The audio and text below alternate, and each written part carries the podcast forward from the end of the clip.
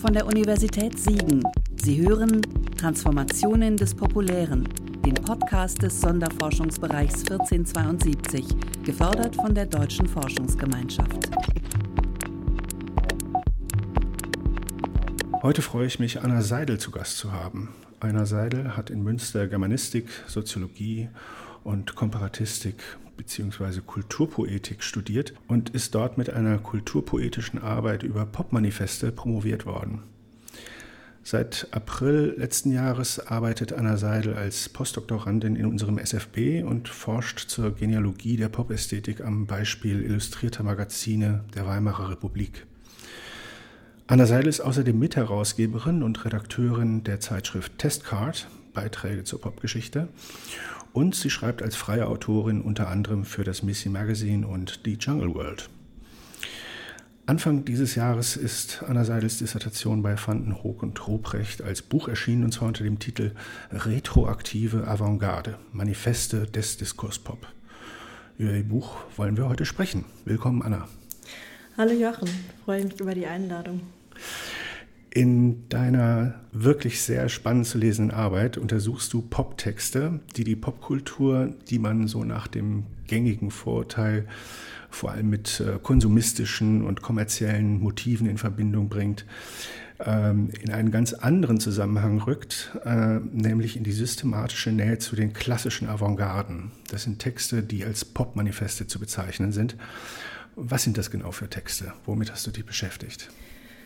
Naja, also wie du gerade schon gesagt hast, die Manifeste sind ja an sich Texte, die wir mit den vor allen Dingen historischen und dann vielleicht auch den Neo-Avantgarden in Verbindung bringen. Wenn wir von Manifesten sprechen, denken wir wahrscheinlich als allererstes noch ein bisschen früher, 1848, an das kommunistische Manifest von Marx und Engels.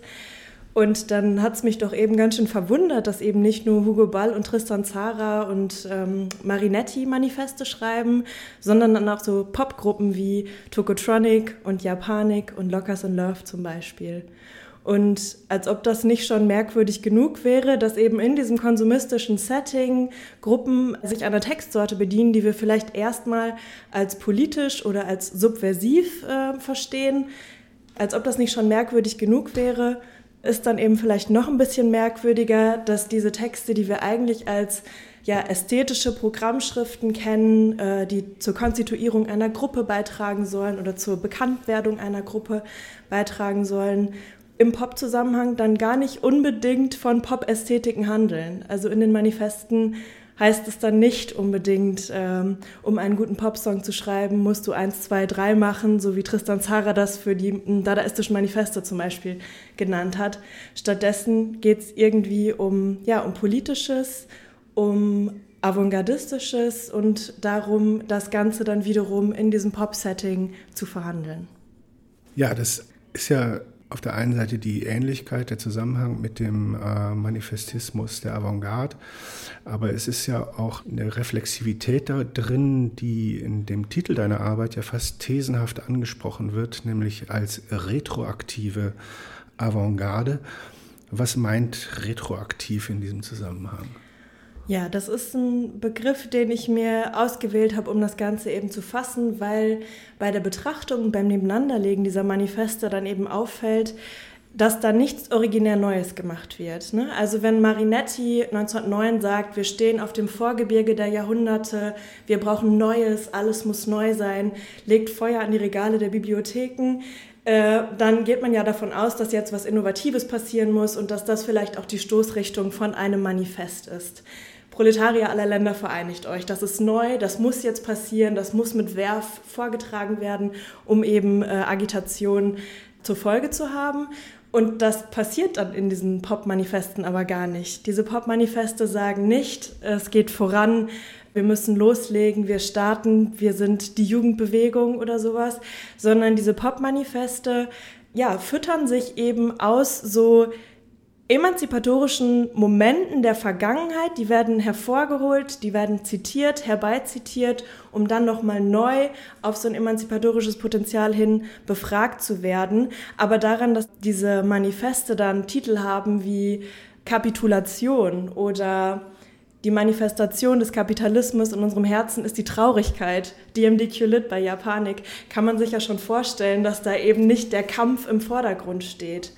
Stattdessen ist es eher so ein Blick zurück, was Marinetti ja total abgelehnt hätte und auch Hugo Ball, der neue Gedanken will und der neu und innovativ sein möchte, das zumindest äh, performativ so artikuliert, der hätte sich wahrscheinlich, die hätten sich wahrscheinlich beide im Grabe umgedreht bei der Lektüre der Manifeste dieser Diskurspop-Gruppen.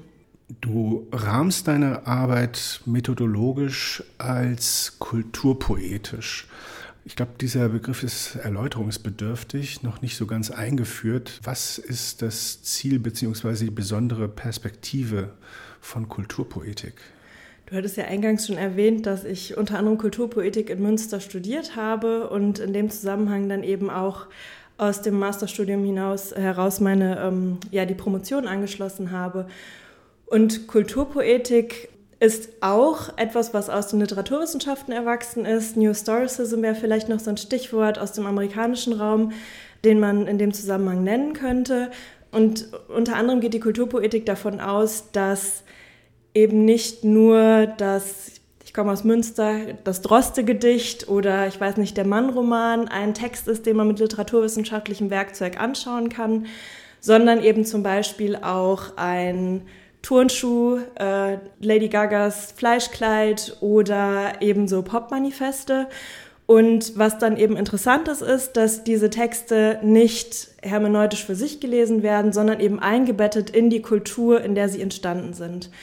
Und so verstehe ich eben auch meine Arbeit, dass ich mir diese Manifeste eben aus dem Archiv hervorklaube und dann gucke, mit was für einer kulturellen Energie sind diese Manifeste eigentlich aufgeladen. Wer sind die VerfasserInnen? In was für einem äh, Zusammenhang agieren die? Mit was laden die selbst ihre Texte auf? Was sind intertextuelle Referenzen, die aufgerufen werden? Und das sind dann Vergleichsoperationen, in denen man eben schaut, okay, es gibt Ähnlichkeiten mit, es unterscheidet sich von. Und das habe ich dann eben auf knapp 400 Seiten mit den Manifesten gemacht. Ja. Das Hauptmaterial, das du betrachtest, sind Selbstbeschreibungen bzw. Selbstproblematisierungen von einer Reihe von deutschen Bands. Um welche Bands handelt es sich da? Der Großteil der Manifeste stammt eben von Diskurs-Pop-Bands aus der Zeit äh, um das Jahr 2000 folgend. Das sind dann Gruppen wie äh, Tokotronic zum Beispiel, aus äh, ja ursprünglich Hamburg, Japanik, die ursprünglich aus dem österreichischen Burgenland kommen und inzwischen in Berlin ansässig sind, Lockers und Love in Köln und ja angrenzende. Was so ein bisschen als Kontrastfolie und als Vorläufer mitläuft, ist das Musik ist eine Waffe Manifest der Gruppe Tonsteine Scherben aus dem Jahr 1970, also schon eine ganze Weile vor diesen für mich zentralen Manifesten erschienen und es ist eine germanistische Arbeit, die ich geschrieben habe. Insofern liegt der Fokus eben auf den deutschsprachigen Texten, die in den Nullerjahren in einer gewissen Fülle äh, plötzlich, möchte ich fast sagen, auftauchen. Aber auch internationale Manifeste dienen so ein bisschen als Kontrastfolie, weil das auch Texte sind, aus denen sich diese Gruppen unter Umständen bedienen, wo sie vielleicht inspiriert von sind.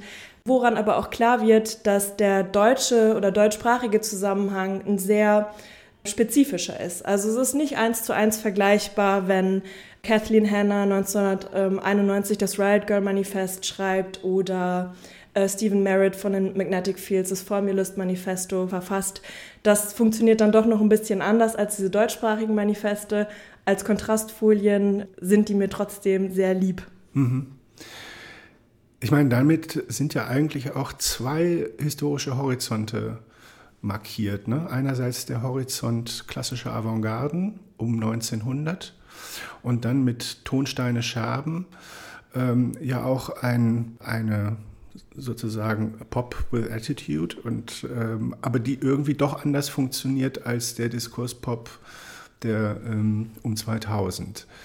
Wie kann man dieses Verhältnis auf den Begriff bringen? Ich meine, es gibt in der Pop-Theorie ja so die Schlagworte Pop 1 und Pop 2. Spielt das für dich da eine Rolle? Ja, das spielt tatsächlich eine recht große Rolle. Tonsteine Scherben könnte man ja sagen, sind die ersten, die überhaupt unpeinlichen Pop in deutscher Sprache machen. Manche andere würden jetzt vielleicht sagen, Udo Lindenberg sei das, aber das ist eine Diskussion, die wir beiden an dieser Stelle nicht führen wollen.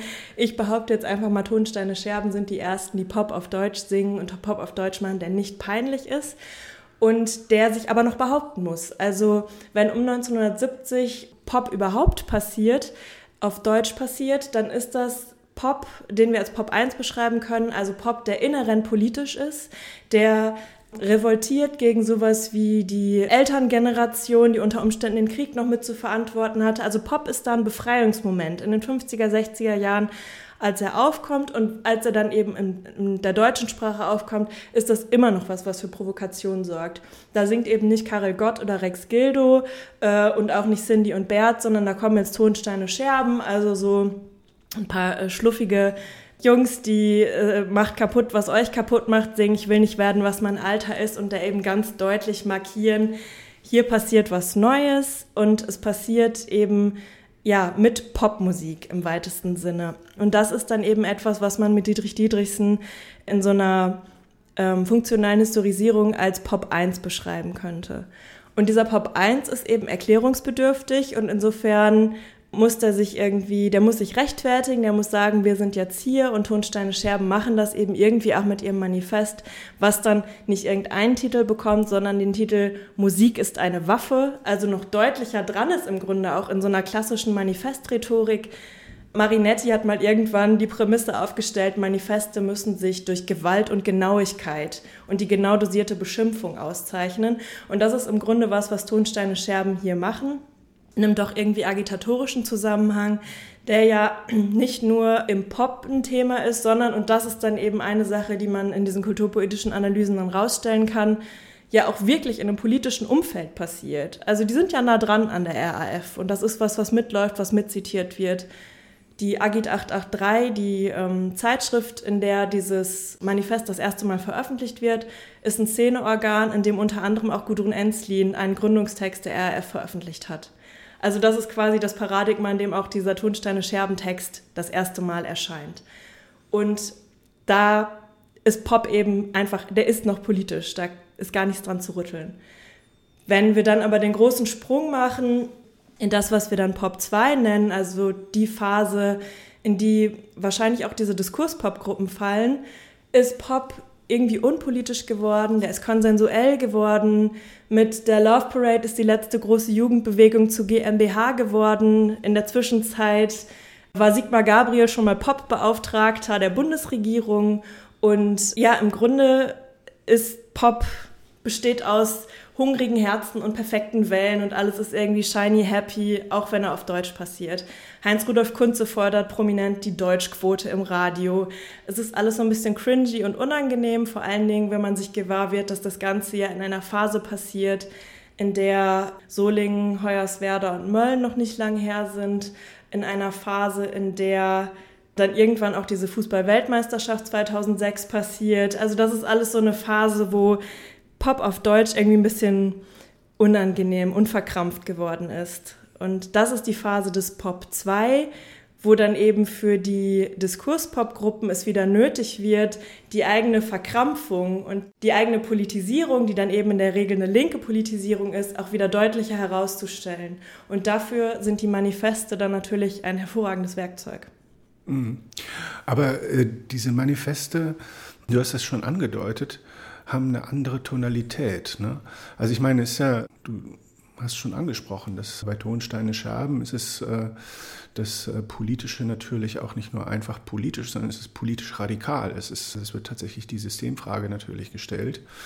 Und Avantgarde ist natürlich auch äh, quasi schon begrifflich äh, politiknah. Ist eine Art militärischer Begriff. Und diese Manifeste des Diskurspop haben aber nicht diesen, wie soll ich sagen, Militarismus äh, in sich, äh, sondern es ist eine, es ist eine andere kritische Bezugnahme sozusagen. Wie kann man die charakterisieren? Vielleicht kann man es auch an, an, an Beispielen mal durchgehen, äh, dass man ein Gefühl dafür bekommt, wie sich da die Tonalität verändert hat. Ja, also die krasseste Gegenüberstellung wäre ja dann eigentlich eben dieses Tonsteine Scherben Manifest. Musik ist eine Waffe mit Ausrufezeichen in der Erstveröffentlichung. Schon alleine vom Titel neben das Tokotronic Manifest zu stellen, was eben Kapitulation heißt. das schönste Wort in deutscher Sprache, wie es dann eben heißt. Und da schwingt ja die antifaschistische Notation schon mit. Also da braucht man ja gar nicht groß äh, drüber nachdenken. Das schönste Wort in deutscher Sprache ist so um den Dreh um 2007 auch mal gewählt worden. Ähm, Habseligkeiten hat der Deutsche Sprachrat rausgefunden, ist das schönste, sei das schönste Wort in deutscher Sprache, aber eben nicht für die Gruppe Tokotronic. Für die Gruppe Tokotronic, die Antifaschisten sind, ist eben Kapitulation das schönste Wort in deutscher Sprache. Und diese Kapitulation meint dann eben zweierlei. Zum einen ist das eine deutliche Politisierung, die sich eben abarbeitet an ja, rechten Zusammenhängen. Also es ist von totaler Hingabe die Rede und man kommt nicht umhin, auch von äh, an andere Menschen, die absolut Adjektive gerne genutzt haben, zu denken. Joseph Goebbels, der vom totalen Krieg spricht. Es ist davon die Rede, dass kein Wille triumphiert. Und da können wir natürlich nicht anders, als an Leni Riefenstahl zu denken. Das alles wird negiert und mitgedacht. Das ist die eine Lesart des Manifests und die andere Lesart dieses Kapitulationsmanifests ist eine vom Scheitern und vom Bartlebyschen I would prefer not to und vom Müde sein und vom, von Hingabe und von einem Antimachismus. Tokotronic, wenn die Kapitulation sagen, dann sprechen da nicht die harten Rocker, da sprechen im Grunde die Softboys, wenn man so will, äh, ein Begriff, den sie sich an anderer Stelle eben auch selbst zuschreiben. Im Grunde muss man also sagen, dass was diese Diskurs-Pop-Manifeste ausmacht, ist vielleicht sowas wie so eine, ja, es ist eine Sekundarität, die sich im Pop findet. Also es wird eben Pop zitiert und Pop herangeholt und Pop läuft mit, auch qua Selbstzitat. Ähm, aber es wird eben auch eine Kultur- und Literaturgeschichte mitzitiert, die sowas wie die historischen Avantgarden eben mitdenkt. Diese Reflexivität auf Geschichte und der politische Anspruch, der aber nicht sich als ähm, sozusagen militärisch qua oder para oder quasi militärisch aktivistisch äh, versteht. Wie ist das kulturpoetisch in seiner Zeit zu verorten? Also du betrachtest ja auch die zeitdiagnostische Essayistik dieser Zeit. Und da gibt es zum Beispiel das Stichwort ähm, kapitalistischer Realismus. Also wie lässt sich eine, ein linkes Verständnis von kapitalistischem Realismus aufhalten?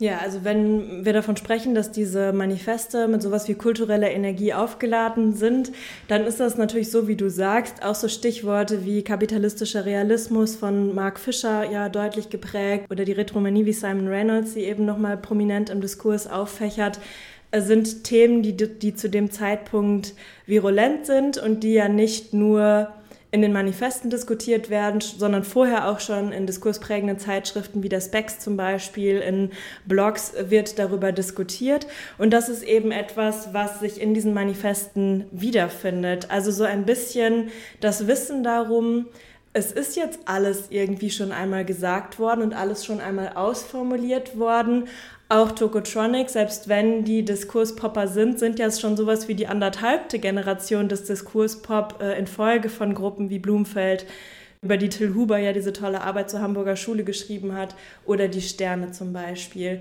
Und auch darüber sind die sich bewusst. Also es geht jetzt nicht darum, Pionierarbeit zu leisten, den Anspruch haben sie nicht, weil sie wissen, dass sie den nicht haben können, sondern es geht darum, das, was da war, nochmal hervorzuholen, neu zu erzählen und nochmal abzuklappern, inwiefern man das funktional einsetzen kann für die eigenen Anliegen, die dann eben schon sowas wie eine Politisierung sind, eine Positionierung im Feld, auch Spaß am Spiel, das darf man, glaube ich, auch nicht unterschlagen, dass das sehr verspielte Texte sind zum Teil, die eben über Zitate in alle mögliche Richtungen funktionieren. Und es sind dann eben nicht nur die avantgardistischen Vorläufer, sondern zum Beispiel auch feministische. Also wenn Japanik in ihrem Manifest ähm, The Taste and the Money davon schreiben, schneidet die Penisse aus der Popkultur, in einer Zeit, in der die Gruppe Japanik selbst noch rein männlich besetzt ist, dann passiert das natürlich auch mit einer, mit einer Selbstreflexion und Wissen darum, dass man es hier mit ja vielleicht einem Jungsspielplatz zu tun hat, aber äh, sich in einer Rolle befindet, in der man sich da vielleicht gar nicht so wohl mitfühlt. Also vielleicht könnte man das sogar so als so einen Ausdruck kritischer Männlichkeit lesen oder so. Mhm. Du hast Simon Reynolds angesprochen und seine, seine Studie äh, Retromania. Das ist ja auch sehr kontrovers diskutiert worden. Ähm, äh, Reynolds ähm, gibt seiner Diagnose, dass der Pop gewissermaßen sich äh, auf sich und seine Geschichte zurückbezieht, ja durchaus eine fast, könnte man sagen, kulturpessimistische äh, Note.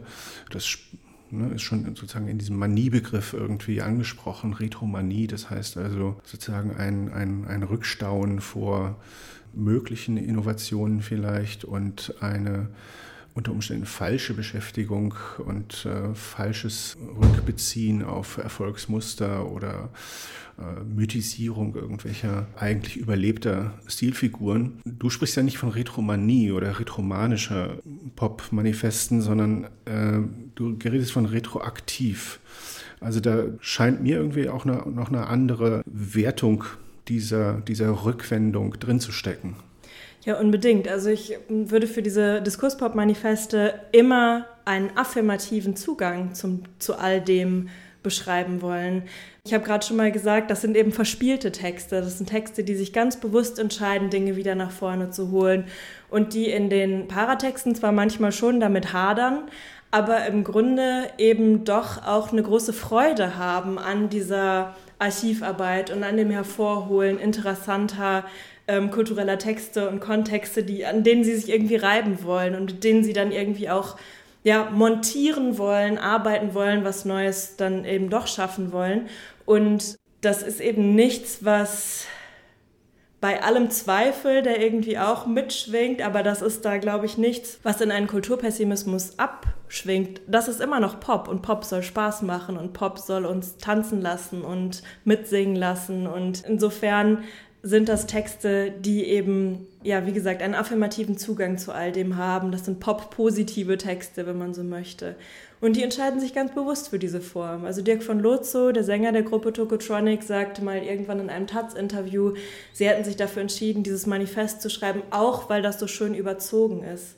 Und das Spiel hört ja da nicht auf. Also das geht dann weiter, wenn Tokotronic dann eben zur Tour fürs Album Kapitulation von der Kochzeitschrift Lecker, also wenn man mal am, an der Supermarktkasse die Augen aufmacht, sieht man diese Kochzeitschrift Lecker, gefragt werden, liebe Gruppe Tokotronic, was ist eigentlich euer Lieblingsrezept? Und dann ist die Antwort von Tokotronic zum Puffen ein, ein Rezept von eben Marinetti, was in, im Kochbuch der futuristischen Küche ähm, ja, erfunden wurde. Also das ist immer mit einem gewissen Augenzwinkern, immer ein affirmativer Zugang, immer irgendwie auch die richtigen Distanzsignale sendend. Also das ist durchaus nicht unverkrampft, es ist eben nicht äh, No Offense, Juli oder Silbermond, sondern es ist Diskurspop, der hier passiert. Pop, der sich darüber bewusst ist, wie wichtig eine Positionierung vielleicht auch sein kann, aber der funktioniert immer mit einem Augenzwinkern. Ja, und der ästhetische Genuss setzt dann aber auch voraus, dass man dieses Spiel mitspielen kann. Ne? Also man muss das ja auch lesen können. Also, äh, und die, die Anspielungen sind nun nicht so geläufig, dass man sagen kann, das ist, äh, das ist wirklich Alltagswissen, das kennt ja jeder, sondern es sind ja durchaus auch, äh, ja, fast möchte man sagen, äh, ist ein kulturwissenschaftliches Studium erforderlich, um, um tatsächlich diesen, dieses, dieses Spiel als solches auch gutieren zu können, oder? Also wie verhält sich der Diskurspop zum Akademischen? Was denkst du? Das ist eine total schöne Frage, weil natürlich, das ist irgendwie ein großer Teil Archivarbeit, den man da leistet und dann, um dann eben erstmal rauszufinden, okay, von wem kommt dieses Kochrezept, Kochrezept zum Beispiel originär und dann festzustellen, okay, die FuturistInnen haben eben dieses Kochbuch geschrieben, sind aber auch nicht die einzigen AvantgardistInnen, die sich über Rezepte ausgetauscht haben. Die Gruppe Oulipo aus Frankreich hat das auch ganz intensiv gemacht.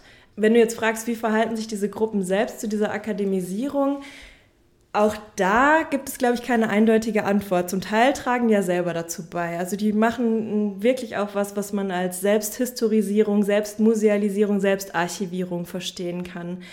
Die Gruppe Tokotronic zum Beispiel hat irgendwann, ich glaube 2015, ein Coffee Table Book rausgegeben, wo zu jedem der letzten Alben 30 Seiten Material rausgegeben wurde mit einem Fußnotenapparat, wo dann die intertextuellen Verweise äh, auch für den Die Hard-Fan nochmal abgebildet wurden und wo dann eben das Albumcover zum Album nach der verlorenen Zeit neben das Albumcover der Hardcore-Punk-Band Gorilla Biscuits Star Today gelegt wurde und neben Marcel Prousts Gesamtausgabe.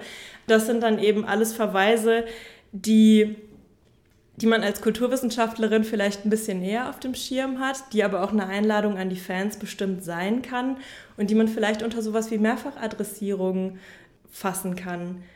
Die Manifeste funktionieren nicht mit Fußnoten. Also da muss man schon entweder kulturelles Vorwissen haben, um zu verstehen, worauf referenziert wird, oder man hat Spaß an der Enträtselung des Ganzen. Aber ja klar, der akademische Zugang die Texte laden auf jeden Fall ein, sich damit sehr lange und intensiv zu beschäftigen und Bücher drüber zu schreiben. ja, ich meine, äh, in gewisser Weise könnte man ja darin auch eine kritische Funktion oder ein kritisches Motiv sehen, weil Pop natürlich in der vielleicht auch selbstherrlichen äh, Selbstbeschreibung immer das Jetzt und die Gegenwart feiert. Und wenn man nun in Pop-Idiomen die, wie du selber sagst, eben auch natürlich mit Tanzbarkeit zu tun haben, dieses Jetzt auf eine dialektische Weise entgrenzt und eigentlich äh, Geschichte mit hineinnimmt in, in dieses Jetzt, dann ist das natürlich auch eine Positionierung gegen, gegen Pop 2, oder?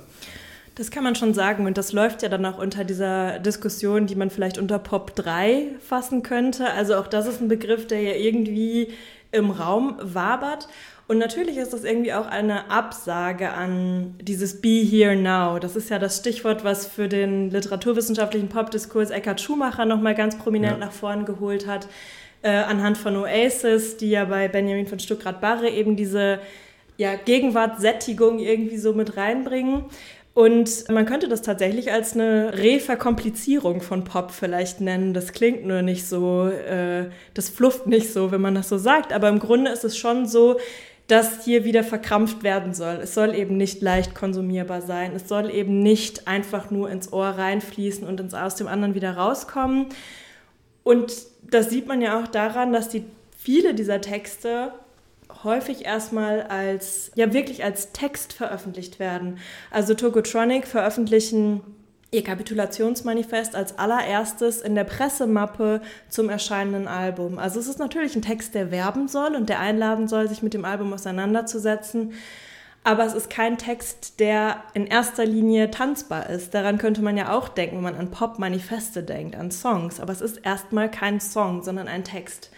Und ähnlich verhält es sich mit den frühen Manifesten der Gruppe Japanik, die dann erstmal auch in so ja recht ja irgendwie auch an Avantgarden und auch an den Germanistik- oder Deutschunterricht erinnernden Formen äh, zirkuliert werden.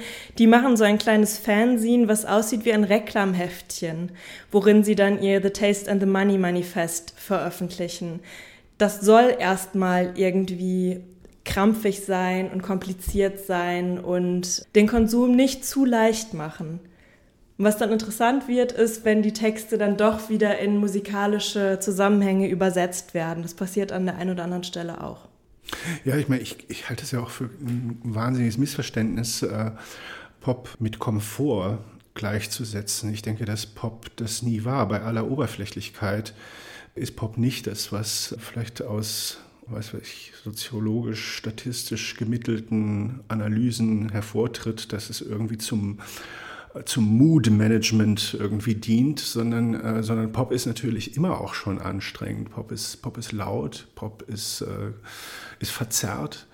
Die Bühnenpräsentationen von Bands sind eben nicht sozusagen oder nicht immer und nicht berechenbar choreografiert. Ne? Es kann sozusagen auch die, die Abwendung vom Publikum ist Teil des Pop ähm, und auch die Verkrampfung der Starksichel-Tanz, äh, Pogo. Also es ist äh, also sozusagen das, das Unangenehme kann auch sozusagen Moment von, von Pop sein. Und das ist, glaube ich, immer gewesen. Und äh, ist vielleicht auch ein, auch ein Missverständnis, der aus, aus einer, eigentlich aus einer unterhaltungskulturellen Perspektive geboren ist, das nicht genau das Material betrachtet. Ne? Und ich meine, das ist eben auch so interessant an diesem kulturpoetischen Ansatz, dass es natürlich dazu zwingt, nicht nur sozusagen unmittelbare Rezeptionseffekte äh, zu notieren, sondern eben auch nachzufragen, woher kommen die, in welchem, in welchem Kontext funktionieren die eigentlich.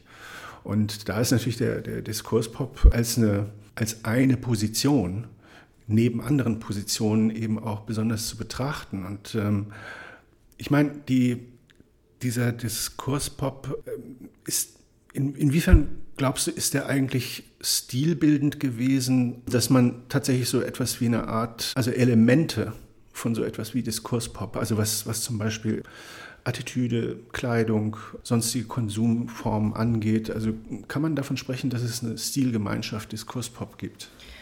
Also das kann man für die späten 90er und, und die Nullerjahre bestimmt sagen. Also Stichworte in dem Zusammenhang sind die Hornbrille, das ironische T-Shirt, die Adidas-Jacke, wo sich dann im Look schon manifestiert, eben wir gehören zu dieser In-Group der DiskurspopperInnen dazu. Das ist aber nichts, wozu die Manifeste beitragen, würde ich sagen. Also ich glaube nicht, dass die Manifeste so eine einende Funktion haben. Die sollen irritieren und die irritieren bestimmt an der einen oder anderen Stelle auch den Fan. Ich meine, wir haben jetzt sehr viel über Tokotronic gesprochen. Äh, wie stellt sich der Manifest, Pop, Pop-Manifeste, wie stellt sich das in anderen, bei anderen Gruppen dar? Ja, also das fängt schon damit an, dass Tokotronic genau ein Manifest geschrieben haben und damit war es dann auch erledigt. Es gab viel früher mal einen, einen Song, eine rein instrumentale B-Seite, die Manifesto hieß, aber eben ohne Text funktioniert. Dann gab es das Manifest Kapitulation und im Grunde war es das damit. Wenn man sehr großzügig sein will, könnte man die 99 Thesen, wie wir leben wollen, vielleicht noch irgendwie in so einen manifestösen Zusammenhang bringen.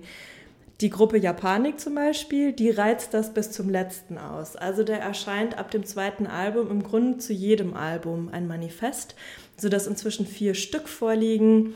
The Angst and the Money ist das zweite Manifest, DMD QLIT, die Manifestation des Kapitalismus in unserem Herzen ist die Traurigkeit, dafür steht dieses wilde Akronym, ist das dritte Manifest und Libertatia ist dann das bislang letzte Manifest zum, ich glaube, vorletzten Album die probieren sich also wirklich aus mit dieser Textform. Und man kann dann auch eben feststellen, wenn man diese Textszenen nebeneinander legt, dass die unterschiedlich funktionieren, dass da vielleicht auch sowas wie eine Entwicklung spürbar wird.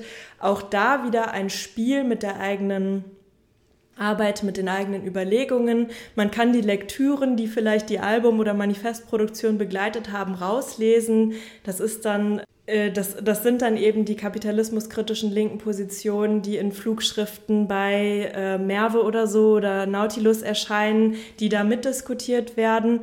Und auch hier findet dann zum Teil tatsächlich sowas wie eine Vertonung statt. Es finden Videoaufnahmen ähm, statt, wo dieses Manifest ganz trocken vorgelesen wird, bevor der eigentliche Popsong, das eigentliche Popvideo anfängt. Bei DMD QLIT ist es schließlich so, dass der letzte Song auf dem Album genauso heißt und deckungsgleich ist vom Text mit dem Manifest und auf der LP und der CD in sechs Minuten Stille gipfelt. Also etwas, was man ja auch als eine Zumutung eigentlich behaupten kann, wenn es in so einem Pop-Zusammenhang ist.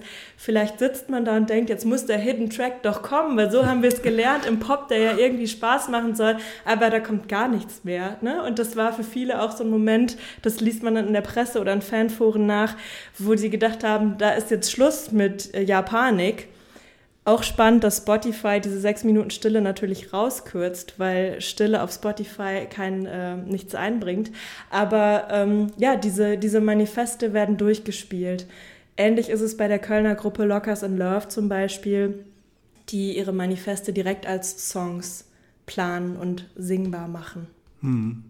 Was du mit Spotify ansprichst, ist natürlich auch eine große Transformation, einfach natürlich auch der medientechnologischen äh, Pop-Bedingungen, dass natürlich dieser konzeptuelle Zusammenhang äh, einer bestimmten Songfolge, einer bestimmten Dramaturgie natürlich da auch verloren geht. In dem Sinne ist Diskurspop schon auch Albumpop, oder? Ich würde sagen, ja. Also ich meine, so gern diese Diskurspop-Gruppen auch noch Singles rausbringen auf Vinyl 7 Inches mit einer A-Seite und einer B-Seite ähm, so, so gerne das eben passiert, so sehr ist das ja Albumpop. Ich finde das ein sehr guter Begriff in dem Zusammenhang, der eben in einem ja, großen Zusammenhang funktioniert, funktionieren muss, besser funktioniert, als wenn ich mir den Song in die Playlist reinlade, weil die Kontextualisierungen eben wichtig sind, um zu verstehen, was da eigentlich passiert. Das ist Musik, von der kann man sich berieseln lassen, aber man hat eben auch einen Mehrwert, wenn man das nicht tut und wenn man das Album als Gesamt ja, als Gesamtstück wahrnimmt, was immer irgendwie auch eine, eine durchdachte Kunstform ist bei den Diskurspop-Gruppen. Ja, ich meine, das ist ja das Interessante, dass, die, dass Pop eigentlich verschiedene Szenen der Vergegenwärtigung hat. Ne? Also die, die Gemeinschaftsszene, das, äh, das Konzert, der Club, aber eben natürlich auch die Szene des eigenen Zimmers. Ne? Also wo man, wo man eben Alben abhört, ganz auf sich allein gestellt. Und entsprechend auch diese, ja nicht gegeneinander, aber vielleicht Dialektik von, äh, von Studioproduktion und Live-Performance. Und in diesem Sinne wäre Diskurspop doch wahrscheinlich so auf dem, an dem, an dem Pol Zimmer, einsame Kammer zu verorten, oder?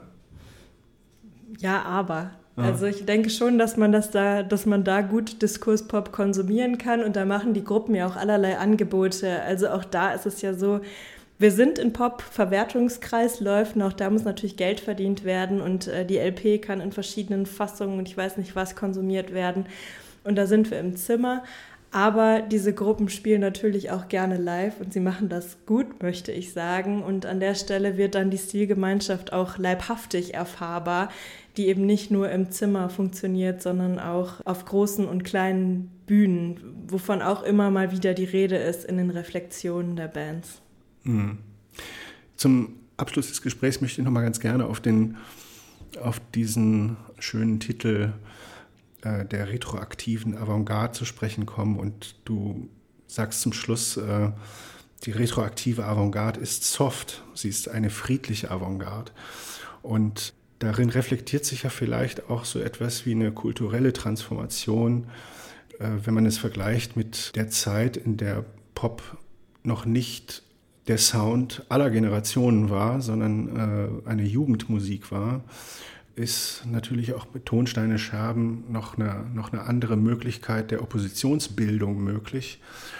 Und nachdem also die Generation Tonsteine Scherben heute die Ministerämter besetzt, ist vielleicht auch die, die, tatsächlich der, der kulturelle Kontext für die kulturelle Textbildung ganz anders, sodass man auch politischen Aktivismus nicht mehr in dieser Weise als ähm, sozusagen als, als, als aggressive Alternative gegen etwas anderes in Szene setzen kann. Und ähm, wie würdest du den Kontext heutigen politischen Aktivismus mit dieser Friedlichkeit in Verbindung bringen? Mhm. Also spiegelt sich das auch in aktivistischen Praktiken? Ja, wir sind jetzt hier, wie, wie gesagt, ja in Pop-Zusammenhängen und in Zusammenhängen, die schon irgendwie krampfig sein wollen, aber ja irgendwie auch einladen. Wir sind viele, heißt es an anderer Stelle bei Tokotronic. Also man muss sich dieser Gemeinschaft vielleicht an der einen oder anderen Stelle auch erstmal wieder gewiss werden. Wir sind eben viele und es ist nicht alles, es ist nicht alles furchtbar und insofern hat Pop natürlich vielleicht auch bis zu einem gewissen Grad was mit Eskapismus zu tun und mit einer Gemeinschaftserfahrung, die eben nicht im neoliberalen Dispositiv von äh, müssen und Individualisierung und jeder ist sich selbst der Nächste funktioniert, sondern eben dann als eine freundliche Popgemeinschaft funktionieren kann.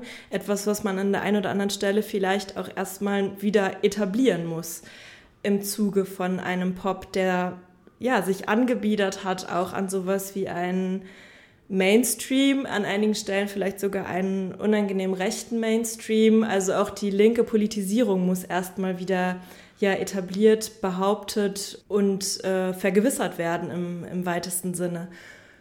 Und wenn du jetzt fragst, wo geht das dann mit ganz konkretem politischem Aktivismus zusammen, da kann man ja dann ganz tagesaktuell gucken, dass die Gruppen sich zum Teil ja wirklich auch engagieren. Also wenn Tokotronic seit 2013 Partner von Pro Asyl zum Beispiel sind und sich eben für, ein, für eine entsprechende eine entsprechend einladende Migrationspolitik einsetzen. Wenn Dirk von Lotzo ähm, Fuck You Frontex singt, dann sind das doch sehr deutliche Positionierungen, für die man dann auch kein kulturwissenschaftliches Studium mehr braucht, um mhm. zu verstehen, mhm.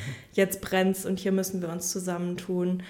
Und insofern ja, findet die Popgemeinschaft statt, wenn die Popgemeinschaft stattfinden will und die Einladung liegt auf dem Tisch. Liebe Anna, vielen Dank für dieses interessante Gespräch und ich äh, nenne nochmal den Titel deines Buches Retroaktive Avantgarde, Manifeste des Diskurspop, dieses Jahr bei Vandenhoek und Ruprecht erschienen. hat leider einen akademischen Preis, muss ich sagen, ist wahrscheinlich wird deshalb nicht ähm, sozusagen aus der Portokasse bezahlt werden können, 55 Euro. Aber auf der anderen Seite muss ich sagen, es liest sich wirklich ganz hervorragend, es ist sehr unterhaltsam und es breitet ein Material aus, das du gewissermaßen auch als Erste beforscht hast ähm, und äh, insofern tatsächlich auch einen, einen neuen Gegenstand der, des Pop-Diskurses äh, etabliert hast und wünsche deinem Buch also viele LeserInnen. Ganz herzlichen Dank, Jochen, für die lieben Worte, die interessanten Fragen und äh, überhaupt die Einladung zum Gespräch. Dankeschön.